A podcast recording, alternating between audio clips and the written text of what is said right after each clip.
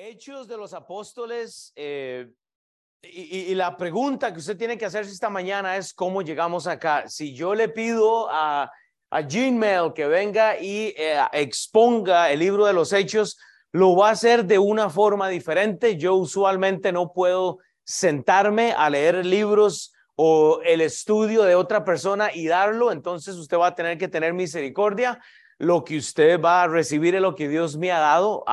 Eh, el, pastor eh, Sam siempre dice, hay formas de quitarle la piel al gato eh, y hay diferentes, hay gente que lo hace diferente, yo no estoy con esa práctica, pero bueno, vamos a dejar que Dios sea eso. Si usted quiere saber, el versículo clave del libro de Hechos es, él está en el capítulo 1, Hechos 1.8, dice la Biblia, pero recibiráis poder cuando haya venido sobre vosotros el Espíritu Santo, y me seréis testigos en Jerusalén, en toda Judea, en Samaria y hasta lo último de la tierra. En el versículo clave del versículo Hechos, usted tiene todo lo que usted tiene que saber del libro de Hechos. Porque en la primera parte dice que recibiráis poder. El versículo clave nos da la promesa. Y, y, y, y en la Biblia tenemos ocho mil promesas pero esta es una de las más importantes porque el libro de Hechos habla de una transición. El versículo clave nos da tiempo, el tiempo de la promesa, porque dice, cuando haya venido sobre vosotros el Espíritu Santo, adivine qué, ya tenemos el Espíritu Santo. Esta promesa fue dada y fue cumplida. Si usted es salvo, si recibió a Cristo, tiene esta promesa. La tercera cosa es que el versículo clave nos da el inicio de la transición de, literalmente eh, la gran comisión de lo que fue el Antiguo Testamento, ahora lo que es la salvación por la gracia. Esta es la transición más grande que usted va a ver en la Biblia. El libro de Deuteronomio es paralelo al libro de los hechos, son libros de transición, porque Dios cambia de dispensación, cambia de tiempo, es simplemente, pero la otra parte que tiene es que el versículo clave nos da la transición, hermanos, que representa la Biblia. Este, gracias, Alex, porque dice, y hasta lo último de la tierra. Lo que la Biblia representa es que el corazón de Dios es la lucha por el reino. El tema de toda la Biblia es la lucha por el reino. Dios quiere el reino, pero ¿sabe qué es lo que ocupa? Que nosotros llegamos hasta lo último de la tierra. ¿Con qué? Con el Evangelio.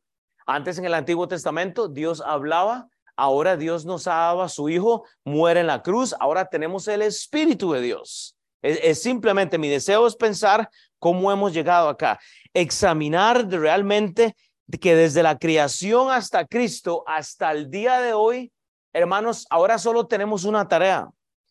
Y tenemos que estudiar este libro que, que es crítico porque nos da una transición importante. Llegamos acá porque históricamente, históricamente hemos pasado de Israel a la iglesia, a la iglesia cristiana. Cuando digo cristiana, no sea religioso, no diga, ay, es que el pastor está en contra de los pentecostales, eh, eh, el, pastor está en contra de los católicos, el pastor, yo no hablo de religión, usted nunca me va a, mí eh, escuchar o, mal hablar de los católicos o de los cristianos o de los bautistas o no, los cristianos significan cristianos Cristo, como Cristo.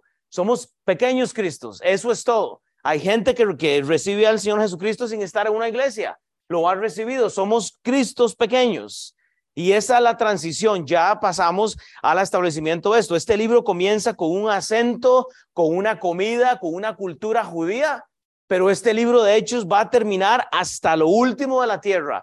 La Biblia comienza con el acento y el olor y la fragancia judía, pero Dios hace una pausa y dice, voy a poner a mi iglesia por la infidelidad de mi pueblo, los judíos, si usted no es judío, usted no pertenece al pueblo de Dios, pero si usted es hijo de Dios, es hijo de Dios. La fragancia judía ha hecho una pausa para que ahora nosotros, así de apestosos, entramos como la iglesia. Ahora estamos en una pausa, esa, e, e, e, esa pausa que estamos este, tratando de, de, de, incorporar lo que es el Evangelio hasta lo último de la tierra. Llegamos acá, hermanos, con una pregunta, hermanos, porque eh, eh, hemos llegado hasta acá por la simple y eh, por el simple pecado tal vez del pueblo judío, por la infidelidad de ellos, es que usted está aquí hoy.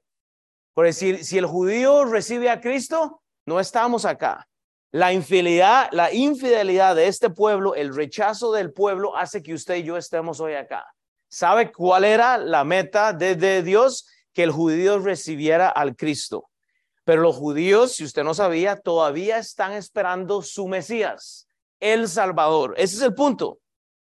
Si se pregunta cómo hemos llegado acá, debe saber que la institución ha sido establecida, la institución, la iglesia, por Cristo. Hemos llegado acá porque ahora usted tiene la tarea de someterse a la iglesia.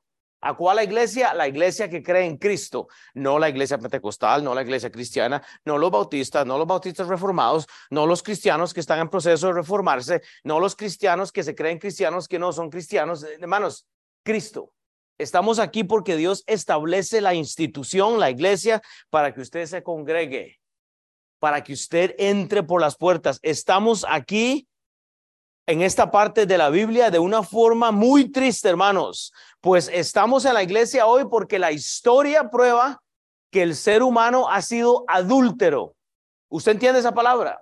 Estamos hoy aquí porque hemos fornicado completamente. Y necesito esa puerta cerrada en esto. O sea, hemos literalmente fornicado y Dios ha dicho, bueno, la fornicación del mundo, el adulterio, la, malinterpretación de mis palabras, ahora ha puesto a la iglesia en este punto. Vea, hermanos, la institución de la iglesia, Cris, la institución de la iglesia ha sido diseñada para someterse y para ser edificados unos con otros. Si usted solo lee el libro de los hechos, usted va a entender mi corazón. Dios ha dado a su pueblo judío oportunidades por medio de las palabras, de las palabras, de las visiones. El pueblo judío lo rechazó. Ay, qué bárbaro los judíos. No, qué bárbaros ustedes. Qué, qué bárbaro Will. Dios dio señales, prodigios y milagros. Dios dio al Cristo y el pueblo judío lo crucificó y por eso usted está aquí sentado hoy y sentada acá. Tenemos, hermano, la aparición de la iglesia y el Espíritu Santo que fue dado por la adulteración desde el Antiguo Testamento. Dice la palabra en el libro de Oseas y yo sé, si usted lee comentarios, nadie va a empezar a leer de Oseas, de Ezequiel, de Isaías. Yo tengo que dar, yo hice un trabajo diferente porque yo quiero que usted vea el corazón de Dios con Hechos 1.8. Pero vea lo que dice en Oseas 1.2. Vemos cómo es que llegamos acá. Pero después de tantos años de rechazo, aún así Dios muestra su amor por, un, por una historia.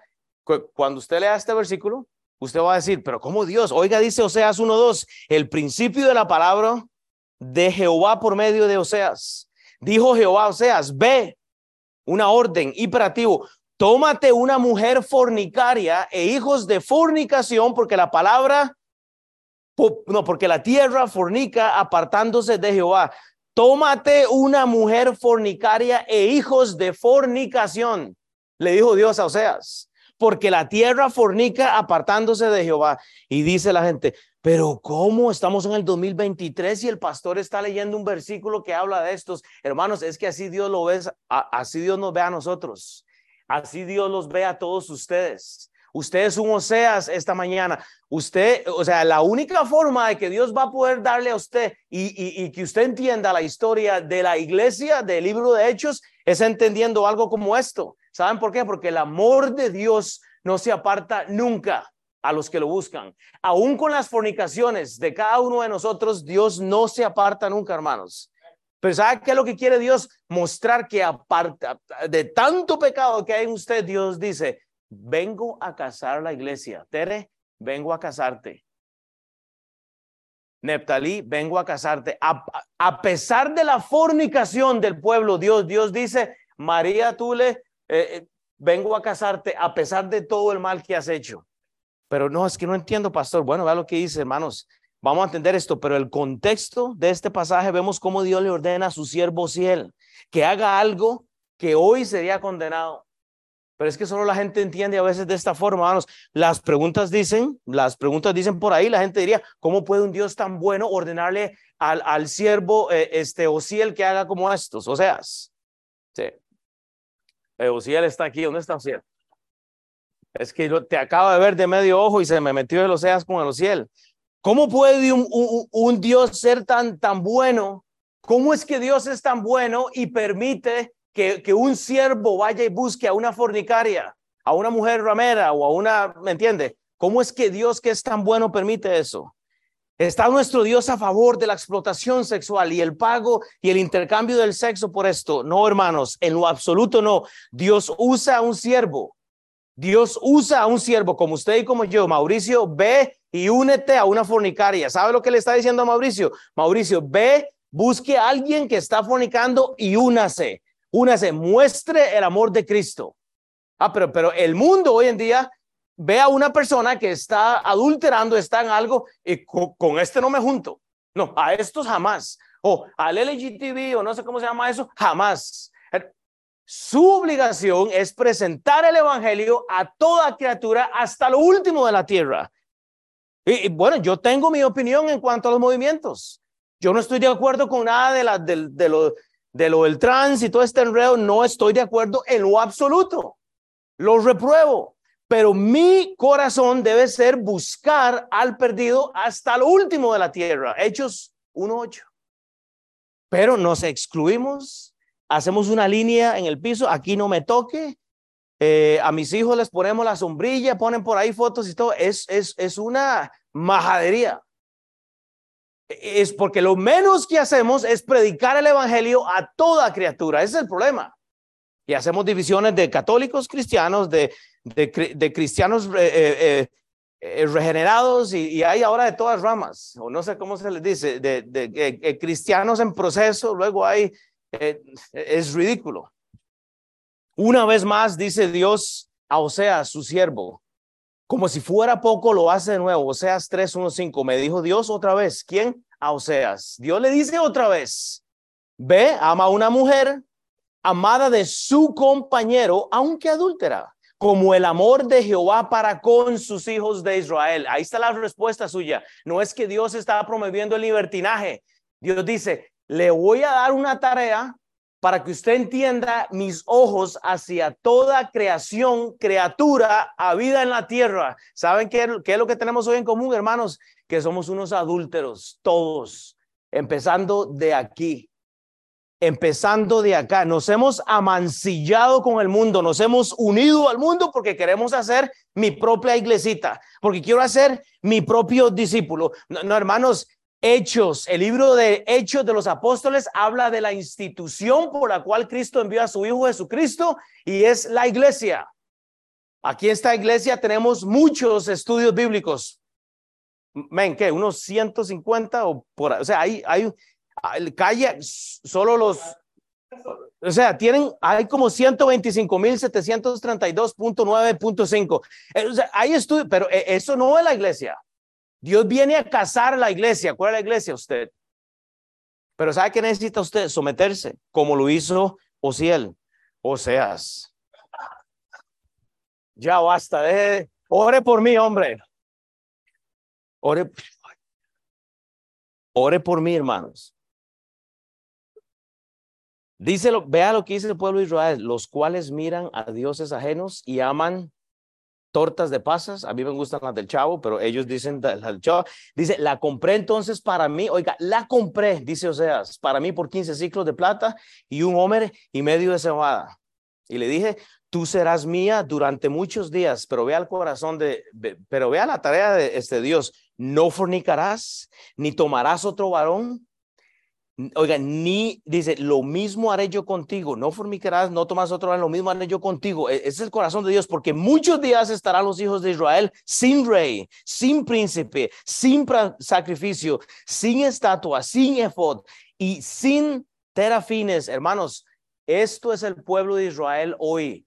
No tienen rey porque están esperando a un Mesías. Están perdidos y ellos tienen un corazón lleno de buenas intenciones pero van a sufrir pérdida por la mala teología.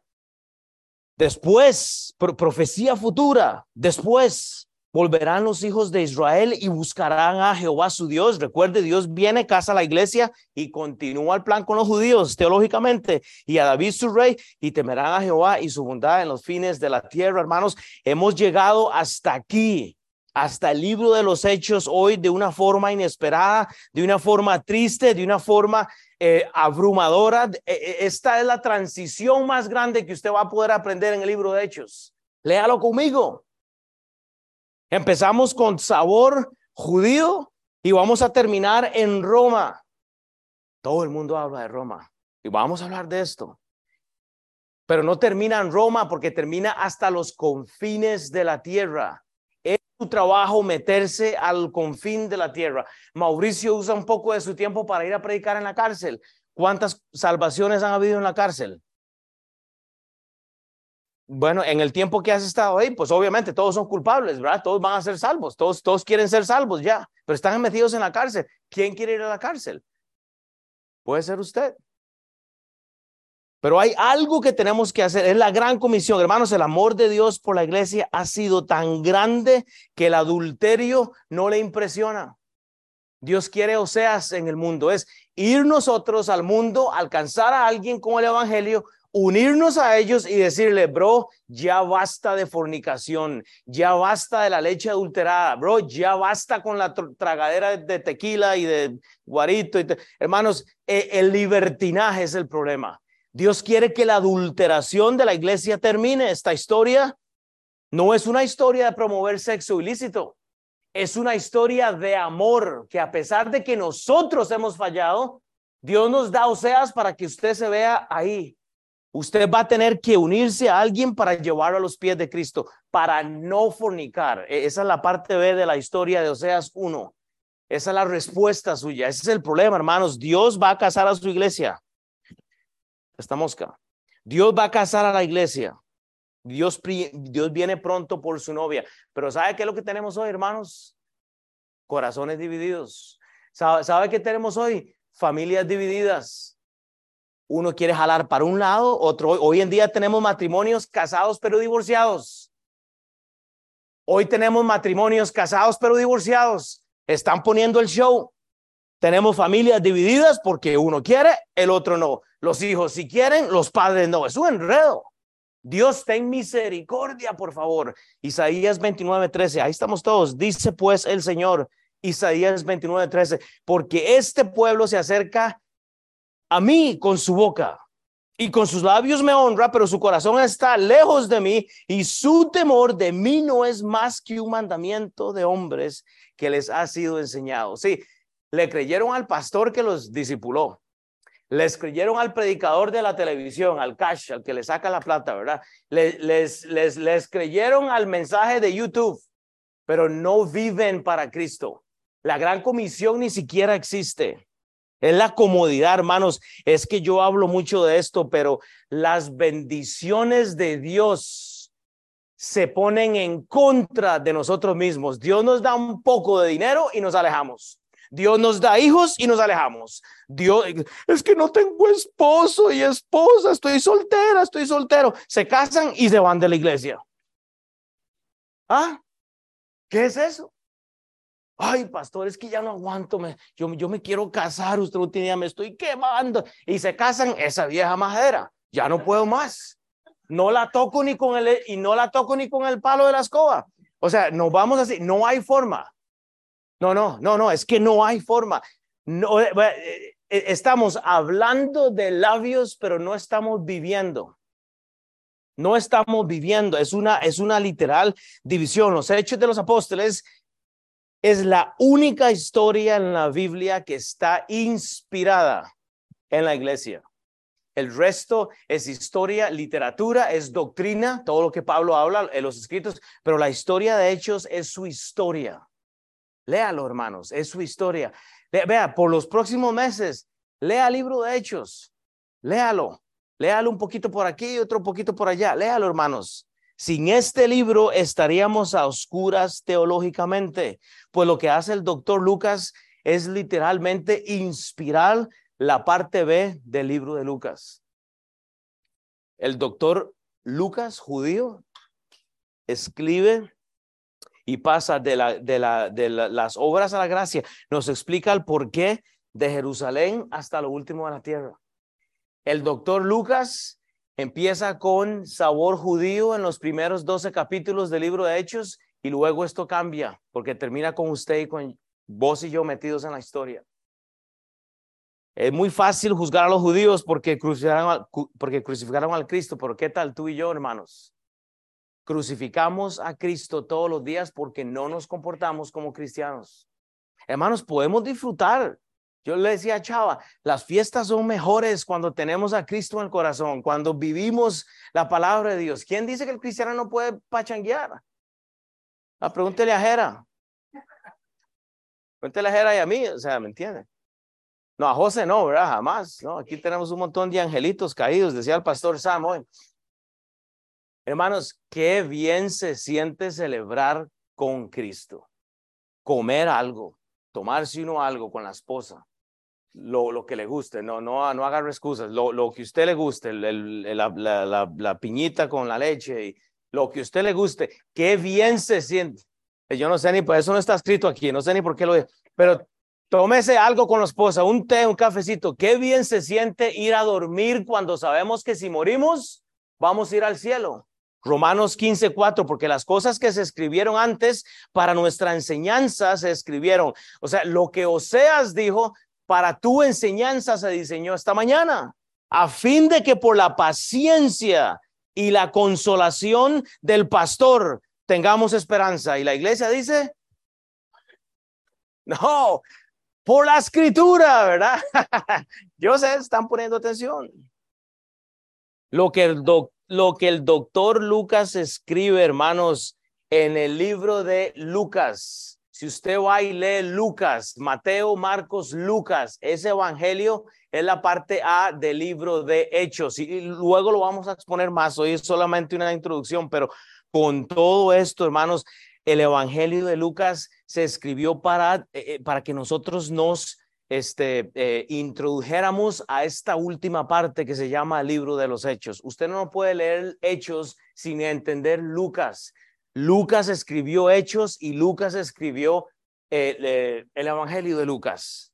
Dejemos que la Biblia nos instruya por las próximas semanas. Voy a usar a, la mayoría de hombres. Chao, usted esta no se me escapa. Ahí le tengo un pasaje. Pero cada, yo quiero que los varones expongan el, el, libro de los hechos. Ernesto, deje de reír si usted viene, pero yo quiero que acá deberíamos, hermanos, la, la iglesia necesita escuchar de la iglesia. No olvidemos que la Biblia es una colecta, es una recuperación sangrienta. Cuando usted lee la Biblia, cuando usted abre la Biblia, usted está con sus manos llenas de sangre, siempre lo he dicho. El otro día Beira estaba dando una historia en, en, Kitan, yo creo que dije eso, yo no sé, y, y Beira estaba hablando de sangre, estaba ya muy niña, es que y los van a matar y todo eso. Estaba leyendo una historia del Antiguo Testamento o algo pasó que había sangre y le explicamos y fue a Kitan y los profesores como que se, se asustan. No, no, Beira, pero la Biblia es un, un libro lleno de sangre. Hay historias sangrientas. No nos tenemos que asustar porque eso es lo que los apóstoles hicieron. Los, hechos de los apóstoles narran el poder de Dios, hermanos, las palabras, su creación, Ezequiel. Si usted es un estudioso de la Biblia, yo le recomiendo, le hace Ezequiel 47 y 48, todo. Es una referencia cruzada a los apóstoles. No le puedo dar todo, pero vea lo que dice Ezequiel. Esto, para mí, esto es un cuadro del discipulado. La gente, los teólogos van a tener un problema conmigo si yo digo esto, porque cuando usted lee Ezequiel ahí, ellos eh, hacen una referencia al milenio. Yo no lo veo así y no hay problema. No estoy diciendo eh, eh, una herejía, no hay, pero ellos comparan Ezequiel 47, 48 con el milenio porque se mencionan las tribus y, y, etcétera. Pero yo me enfoco en el discipulado porque vea, dice Ezequiel 47, 6, 9 y me dijo, Dios le dijo a Ezequiel, ¿has visto, hijo de hombre? Después me, hijo de hombre, le dice, no te creas Dios, hijo de hombre, vos, vos vienes de sangre y de hueso y de carne, no vienes de, de creación, ¿verdad? O sea, hijo de hombre, después me llevó y me hizo volver y me hizo volver, oiga, cuadro el discipulado, usted hace volver a alguien a al Padre, usted camina con una persona, usted tiene que caminar para mostrarle por qué la doctrina bíblica, por la ribera del río, que representa el río, vida, es agua. Agua. Versículo 7. Y volviendo yo, vi que la ribera del río había muchísimos árboles, al uno y al otro lado. Árboles que representa hombres perdidos. Hay, bastante en, en, el cuadro los árboles. Pero aquí el versículo 8 es el Evangelio y me dijo, estas aguas salen a la región del oriente y descenderán a Arabá y entrarán en el mar y entradas en el mar recibirán la sanidad de las aguas. Ese es el evangelio, hermanos. ¿Sabe qué es el mar? Él, representa al mundo, nos lleva de un lado para otro, una doctrina, un mal expositor de la Biblia, un vagabundo, alguien que se le ocurre una idea de no sé de dónde salió, hermanos. Tremendo.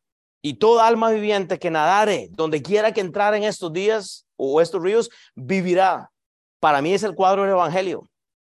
Y habrá muchísimos peces Oiga, el fruto del Espíritu Santo. Habrá muchos peces por haber entrado estas aguas allá y recibirán sanidad y vivirá todo que entrase en este río. Ezequiel dijo esto, no lo dijo el pastor. Hermanos, este tiempo representa el milenio para muchos y, yo entiendo esa parte, pero yo me enfoco en que esto es el cuadro de lo que hicieron los discípulos de Cristo. Entrar al mundo, a los ríos, eh, de, pasan a los ríos, agua limpia, entran al mar, agua salada. ¿Qué hace? Sanidad. ¿Cuál, mar era este? El mar muerto. Ah, qué casualidad. Ese era el mar muerto que está hablando Ezequiel. Sanidades. Hemos llegado hasta acá, hasta el día de hoy, porque debemos de llevar el evangelio hasta hoy, hermanos. Ezequiel vio una visión y el río sale de la casa de Jehová.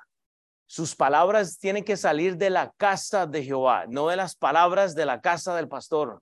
Porque si usted entra a mi casa, usted va a salir hablando no, no sé qué hable las palabras de Dios, entre a la casa de Dios, a su aposento santo, se ore, lea la Biblia, hermanos, lea la Biblia, evangelice.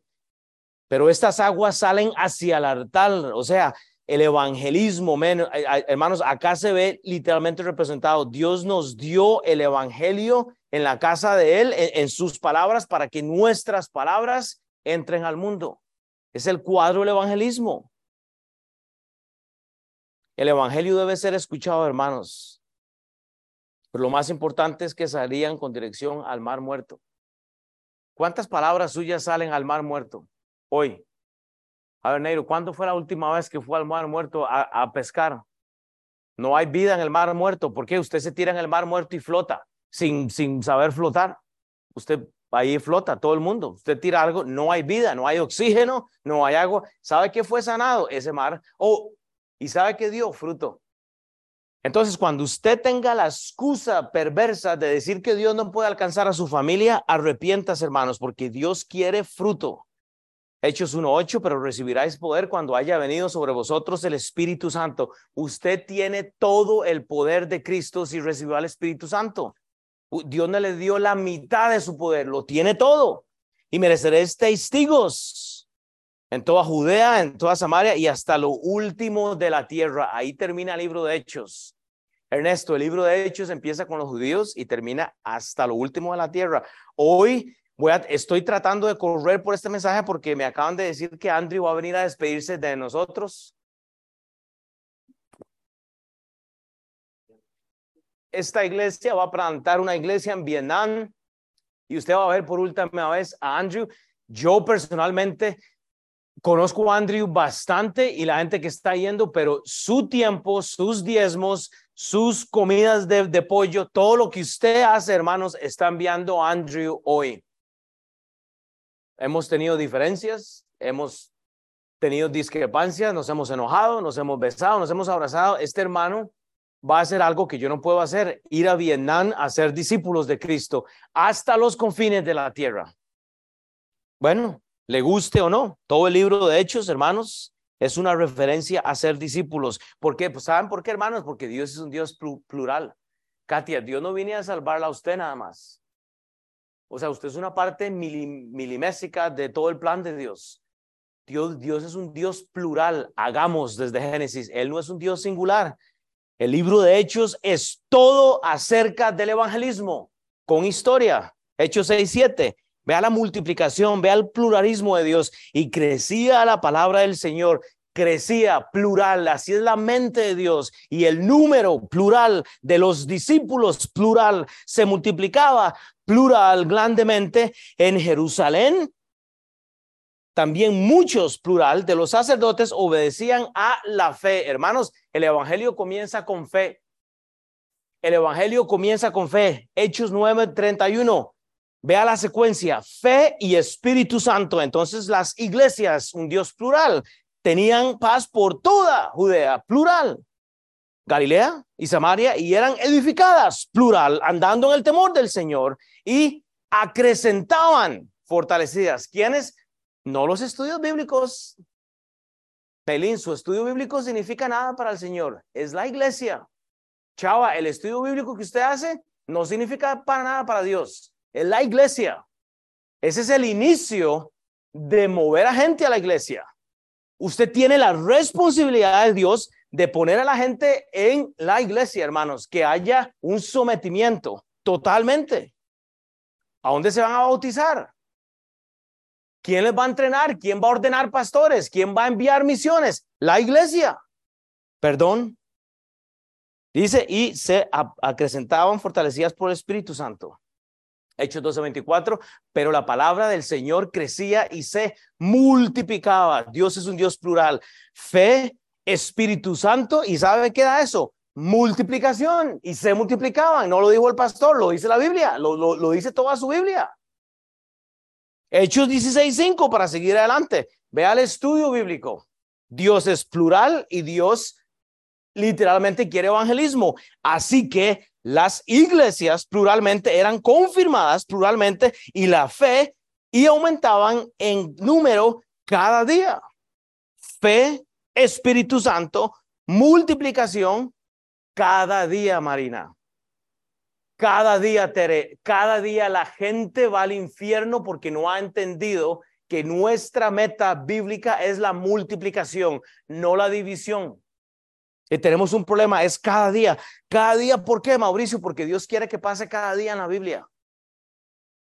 Ah, pero es que yo voy a la cárcel a predicar. Ah, y, yo estoy traduciendo el, el instituto bíblico. Y yo dice, ¿a mí qué me importa? ¿Sabe qué quiere Dios? Verlos de rodillas cada día, hermanos, celebrando la grandeza de su Dios. ¿Por qué eso? Porque estamos fornicando, hermanos, pluralmente. Hechos 19, 20. Así crecía, vea la pluralidad de Dios y prevalecía poderosamente la palabra del Señor. Fe, Espíritu Santo, multiplicación cada día, pero ¿en dónde? La palabra del Señor, son las palabras del Señor. Usted no ocupa las palabras del pastor. Hoy venimos a celebrar que estamos en Cristo, hermanos. El último versículo de Hechos, crucial, hermanos. Hechos 28, 31. Oiga, fe, Espíritu Santo, multiplicación cada día, las palabras del Señor sin impedimento. Usted no tiene derecho a que algo le interfiera en el tiempo que usted debe tener con Dios, ni los hijos. Cuando mi esposa y yo eh, tuvimos el primer, bueno, ella lo, lo, lo concibió, yo contribuí, gloria a Dios. y cuando las niñas crecieron, cambiamos la agenda. Yo tengo que levantarme a las cuatro y media para llegar a la Biblia sin impedimento, porque si no, ¿sabe qué estoy haciendo? Promoviendo la adulteración del Evangelio. Si yo no me levanto temprano y estudio y me presento delante de Dios, no estoy listo. Romanos 1.16. Oh, no, no, no, espérate, espérate, no, no, porque yo no lo leí. Dice Hechos 28.31, predicando el reino de Dios plural y enseñando acerca del Señor Jesucristo y abiertamente y sin impedimento. Hermanos, Dios es un Dios plural. Pero ¿sabe qué es lo que pasa? Estamos avergonzados. Pastor, es que yo forniqué, es que yo no estoy listo, es que yo no estoy lista. ¿Quién está listo, hermanos? Estamos, estamos todos, no estamos listos. Pero Dios que envió a su Hijo Jesucristo nos amó allá en la cruz. Usted tiene que entrar por la cruz para que no tenga vergüenza.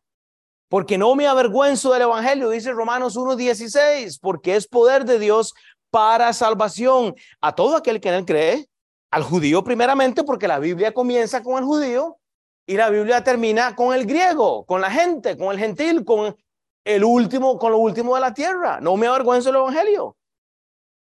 Ah, yo pensé que tenía que estudiar griego. No, no tenemos que estudiar griego. Hay, hay Biblias en español hoy. Este libro, de hecho, es, es esencial porque estamos sumergidos en libertinaje, hermanos, como iglesia. Tú y yo estamos en libertinaje como iglesia.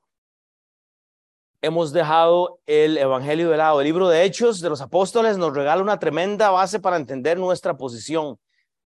Nosotros vamos a casarnos con Cristo. Dios nos dejó ocho mil promesas, bro.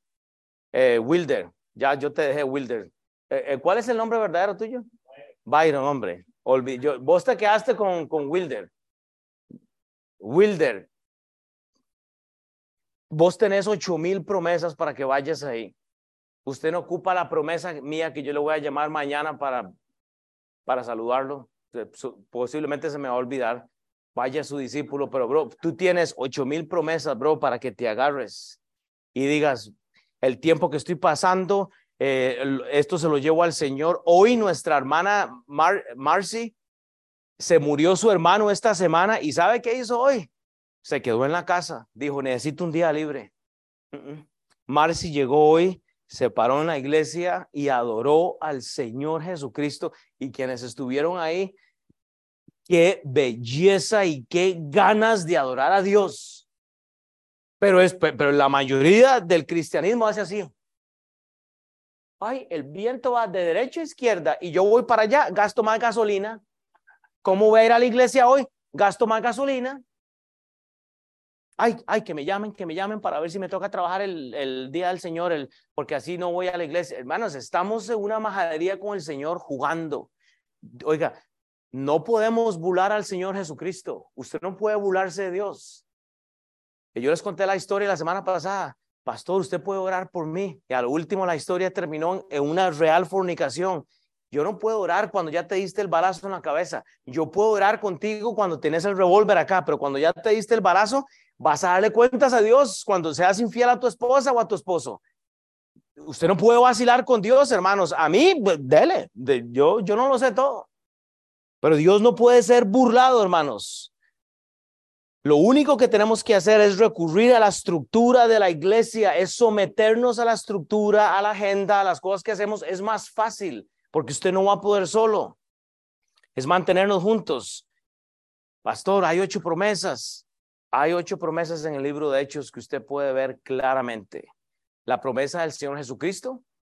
Usted ve la promesa del Espíritu Santo, ve la promesa del poder de la iglesia. Hermanos, hay poder en la iglesia. Hay ocho promesas. Hay ocho promesas en su Biblia. Apunte estas en el libro de los Hechos. Las vamos a, a estar estudiando. Usted sabe, eh, el doctor Lucas habla del poder de la iglesia. No es ni siquiera de, la, de las faltas de la iglesia, de la adulteración o fornicación. El doctor Lucas habla del poder de la iglesia, hermanos. El doctor Lucas habla de la, de la promesa, de la preeminencia que tiene la iglesia para Dios. ¿Sabe qué es la preeminencia? Es el primer lugar que tiene la iglesia para Dios. Déjeme decirle otra vez, no es su estudio bíblico, chava. El estudio bíblico está genial, bro. Ahí está. ¿Cuántas salvaciones han habido ahí? Un montón. Pero la preeminencia de Dios es la iglesia, porque ¿a quién viene a hacer él? A la iglesia, como Oseas lo dijo. Esta clase. ¿Y cuál es? es que yo no puedo llegar a las nueve, no importa, venga a las diez y media todos los domingos. Animémonos. Tenemos la promesa para Dios de las culturas desde Jerusalén hasta Roma y termina a los confines de la tierra. Es la promesa. Promesa de la resurrección, hermanos. Hay promesas en cuanto a hombres. Hay 110 nombres mencionados en el libro de, de, Hechos, por lo menos. El pastor Andrew va a ir a hacer discípulos a Vietnam, hermanos. Yo estoy, pero, pero vemos la promesa del, del, del Espíritu Santo y vemos la promesa de la resurrección. Tenemos tanto y nosotros solo queremos ganar a Kansas City para Cristo y no podemos. Hay gente que está tomando, usted ese grupo que, que está ahí atrás va para Vietnam.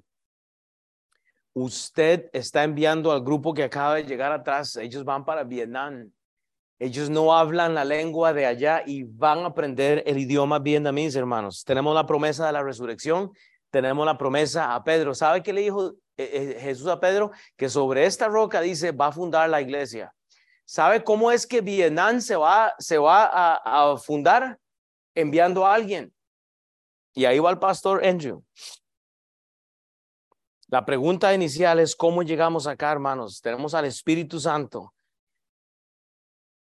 Lucas 5.1. Lucas, el doctor Lucas entendía literalmente el asunto de la iglesia. Aconteció que estando Jesús junto al lago de Gennesaret, dice, el gentío se agolpaba sobre él para oír las palabras de Dios. Esto es un cuadro de la iglesia no es el cuadro del estudio bíblico que, tenemos. Lucas 8:11, esta es pues la parábola. La semilla es la palabra de Dios, es la semilla, hermanos. Es la predicación expositiva que hace el doctor Lucas cuando él habla en el libro de los Lucas. Es impresionante. ¿Sabe qué tenía Lucas aquí en el capítulo 8? El Instituto Bíblico de Lucas. Él expone expositivamente la parábola de la semilla, hermanos. Interesante, Hechos 1.1, en el primer tratado. Hermanos, aquí los veo la próxima semana. Vamos a ver cuántos llegamos. En el primer tratado dice Hechos 1.1. Acá vemos el comenzar del doctor Lucas. En el primer tratado, lo que dice Lucas es, en el libro de, de, Lucas, en el Evangelio, o oh Teófilo, hablé acerca de todas las cosas que Jesús quiso comenzar, dice, y a enseñar la iglesia. Numerología, si tiene que tener, va a tener que ponerla aquí. Eh, se escribió eh, eh, en esta fecha 24 capítulos, por lo menos 151 versículos. Está compuesta de 25.900 y resto de palabras, literalmente. 165 preguntas, usted puede ver. Hay demasiado, hermanos. El libro de los hechos nos enseña que los cristianos no queremos amenazar a los gobiernos. ¿Sabe lo que queremos? Es dar la libertad en Cristo. Y termino con esto, hermanos. Pero recibiréis poder, pero recibiréis poder, hermanos. El versículo clave nos da la promesa. Usted y yo tenemos una promesa. Y la promesa fue dada cuando haya venido sobre vosotros el Espíritu Santo y ya fue hecha, hermanas. Y el versículo clave nos da la gran comisión. Somos testigos del Señor Jesucristo. Usted tiene el llamado a ser testigo. Andrew va a salir hoy con su grupo para ser testigo. Este versículo puede ser el versículo más importante del Nuevo Testamento. Usted tiene todo lo que necesita para alcanzar al mundo. Usted puede alcanzar a todo el mundo con este versículo. Hasta lo último de la tierra es la transición de la, del Antiguo Testamento a la Gran Comisión. Hechos de los apóstoles, hermanos, ¿Cómo llegamos acá? Más o menos traté de articular el corazón mío. Tuve que terminar antes, me voy a brincar mucho. Pastor On, ¿podría venir acá?